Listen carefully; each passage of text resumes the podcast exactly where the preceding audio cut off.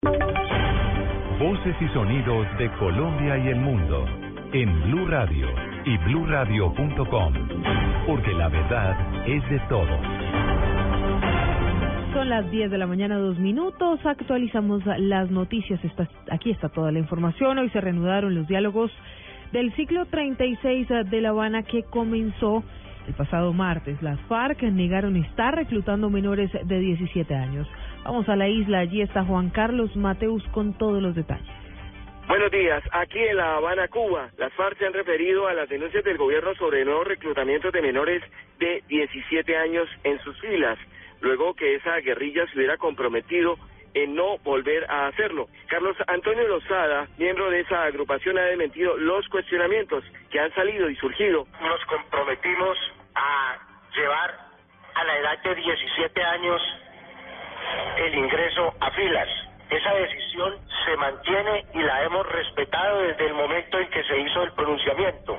En ningún caso se dijo que fuéramos a retirar de filas los menores de 17 años que ya habían ingresado. Lo que se quiere es esa decisión. Lo que pasa es que como siempre se quieren utilizar hechos para tratar de enlodar, de desvirtuar la buena fe con que nosotros hemos estado actuando a lo largo de este proceso. Sobre el actual estado del proceso con Carlos Antonio Lozada ha insistido en que hechos como los del Cauca obligan a un cese bilateral al fuego. Información desde La Habana, Cuba, con Juan Carlos Mateus en Blue Radio. Juan Carlos, gracias. 10 de la mañana, tres minutos. A las noticias a esta hora aquí en Blue Radio. Con cierto optimismo comienza a esta hora la tercera reunión entre el gobierno y SECODE. El fin, conjurar el paro de maestros que cumple 11 días. Natalia Gardiazabal tiene todos los detalles. La tercera reunión entre el gobierno y los maestros inicia hasta ahora en la Defensoría del Pueblo con el fin de levantar el paro de maestros que ya cumple 11 días y ha afectado a 9 millones de estudiantes. De acuerdo a Luis Gruber, presidente de FECODE, espera que hoy el ministro de Hacienda, Mauricio Cárdenas, presente una propuesta en torno al incremento salarial, teniendo en cuenta que los maestros piden un 28% y el gobierno anteriormente había planteado un 10%. Bueno, los diálogos son los que son la vía para llegar a posibles acuerdos y si están sentados porque tienen voluntad, nosotros tenemos la misma disposición y y ojalá que estas negociaciones lleguen a feliz Se espera que hoy también se lleguen acuerdos en torno al Plan Nacional de Desarrollo, donde los maestros piden que no se elimine uno de los grados de preescolar y se garantice el transporte, los útiles y la alimentación de los estudiantes. Natalia Garde, Asao, al Blue Radio. Y las autoridades de Caldas capturaron a un presunto guerrillero del ELN en límites ah, de este departamento con el Tolima, José Fernando Berrío. La captura en flagrancia se hizo en zona rural del municipio de Herbeo, en el norte del Torima, tras labores de inteligencia de la policía Caldas, que sorprendió a un hombre de 51 años movilizándose a caballo y llevando amarrado al mismo un costal con armas y otros elementos. El parte lo entregó el comandante de la institución, coronel Antonio Duarte. Encontramos un fusil AK-47 en completo estado de funcionamiento con su respectivo proveedor.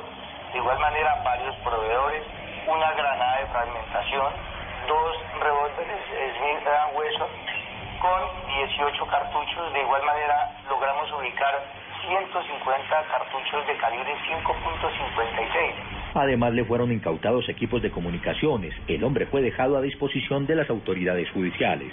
En Caldas, José Fernando Berrío Becerra, Blue Radio. Y a las 10 de la mañana, 5 minutos, momento de hablar de deportes porque Roger Federer se convirtió en el primer finalista de la ATP 250 de Estambul. Espera el ganador entre Pablo Cuevas y mm, Grigor Dimitrov. La información con Pablo Ríos.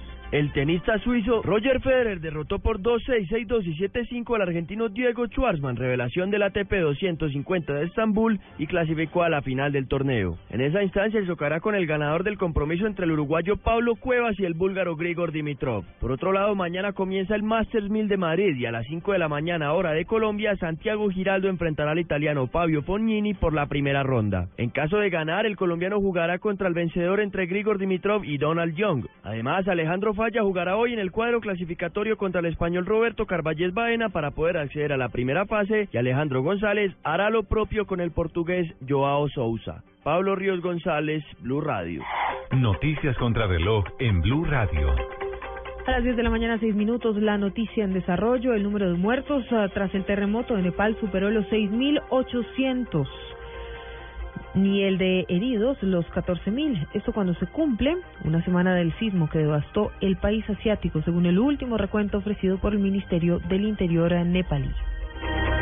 La noticia en desarrollo Quedamos atentos al número eh, al ejército de Nigeria que ha anunciado la liberación ah, de otras 234 ah, mujeres y niños secuestrados por el grupo terrorista Boko Haram.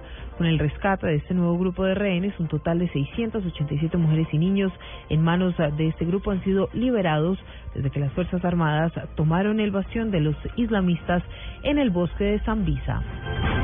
Y a las 10 de la mañana, 7 minutos, la cifra. Al menos 12 civiles murieron hoy, entre ellos tres menores, en barrios ah, bajo el control del régimen en Alepo, la mayor ciudad del norte de Siria, por el disparo de cohetes por parte de los rebeldes.